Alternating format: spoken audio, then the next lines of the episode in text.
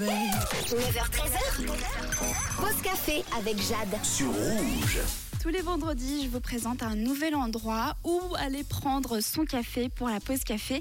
Et là, on va à Nyon pour découvrir le café Ex Machina. Et pour nous en parler, qui de mieux que le grand patron, c'est Rui Narciso. Bonjour. Oh bah alors attends, Rui, je suis pas une très bonne hôte, j'ai pas ouvert ton micro, c'est bon. Bonjour grand patron, c'est beaucoup dire. 1m67. bon, c'est toi qui as eu l'idée quand même de cet endroit juste incroyable. Donc comment ça t'est venu? Un jour tu t'es réveillé, tu t'es dit tiens bah je vais ouvrir un café. Euh, c'est presque ça, sauf qu'au départ, j'étais pas du tout dans le métier. Donc, euh, c'est une reconversion professionnelle qui a eu lieu déjà euh, 8 ans à peu près. Donc, je voulais quelque chose qui me corresponde, qui corresponde à mes valeurs, à mon éthique. Et donc, c'était un travail qui a pris un, petit moment jusqu'à ce que je sois formé pour produire le, meilleur café, parce que je me suis dit qu'il fallait que ce soit le café, que quelque chose qui, que j'aime, qui me corresponde. Donc, euh, en tant qu'amateur euh, de café, je suis parti à Londres pour me former, ainsi qu'à Copenhague, au Danemark, pour la torréfaction. Donc t'es pas arrivé les mains dans les poches, il vraiment. Voilà, si, on, si je voulais offrir un produit de qualité, autant essayer de se démarquer par rapport à cette qualité. À l'époque, on commençait à parler du café de spécialité, donc qui représente à peu près 5% de la production mondiale. Euh, c'est un café qui est plus cher évidemment, puisqu'il n'y a pas de défaut ou pratiquement pas de défaut. Euh, et ensuite, euh, la torréfaction nous permet, de, avec ce café de qualité, d'offrir un profil qui corresponde au goût des gens.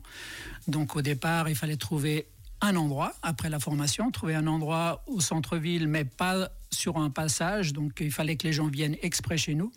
Pourquoi cette envie de discrétion justement? Alors la discrétion euh, pour plusieurs raisons. D'une part, je voulais que les clients soient euh, pas dérangés par trop de va-et-vient. Euh, ensuite, euh, c'est moins cher aussi parce que on n'est pas sur un lieu commercial de passage, donc il fallait un grand espace pour que les gens soient à l'aise, pour qu'il y ait de la place entre les tables, et puis voilà que les gens aient un petit moment euh, pour eux. et ça a pris à peu près sept mois pour trouver quelque chose qui me corresponde. J'avoue que parti de rien, on a, trouvé un local qui était une, ancienne quincaillerie, ensuite devenu un atelier d'une euh, courte pointière qu'il a fallu transformer après une mise à l'enquête en un lieu, un établissement public. Donc c'est beaucoup de travail. On est parti de zéro euh, pour la, la, ventilation, pour les écoulements, pour le chauffage. Rien n'était sur place. Et là, donc ça a pris à peu près une année c'était vraiment du gros œuvre.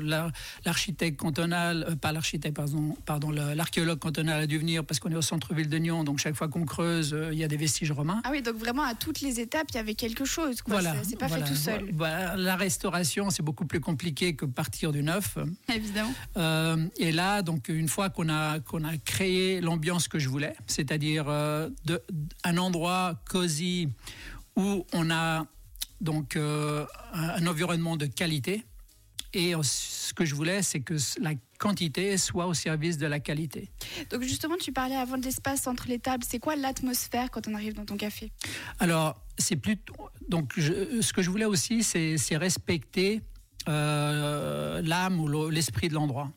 Donc on a laissé euh, un, atelier, donc l'esprit atelier, avec euh, des dînes apparents, avec on, a, fait que de la récupération, donc des lampes industrielles qu'on a récupérées dans, sur, dans une benne à ordures du, du train Nyon-Saint-Sergue, qu'on a restauré, qu'on a voilà le, bois, c'est un, un, monsieur qui nous a refait le bois, c'était du bois de chantier, du vieux bois on a essayé de donner justement euh, un esprit cosy en, mélangeant les, euh, les matières. Donc on a du minéral par terre avec du béton ciré, on a du bois, on a du métal et du cuir. Donc tout ça fait un, équilibre où les gens, euh, ben, dans un espace qui semble être froid et professionnel, au fait, ils se sentent à l'aise.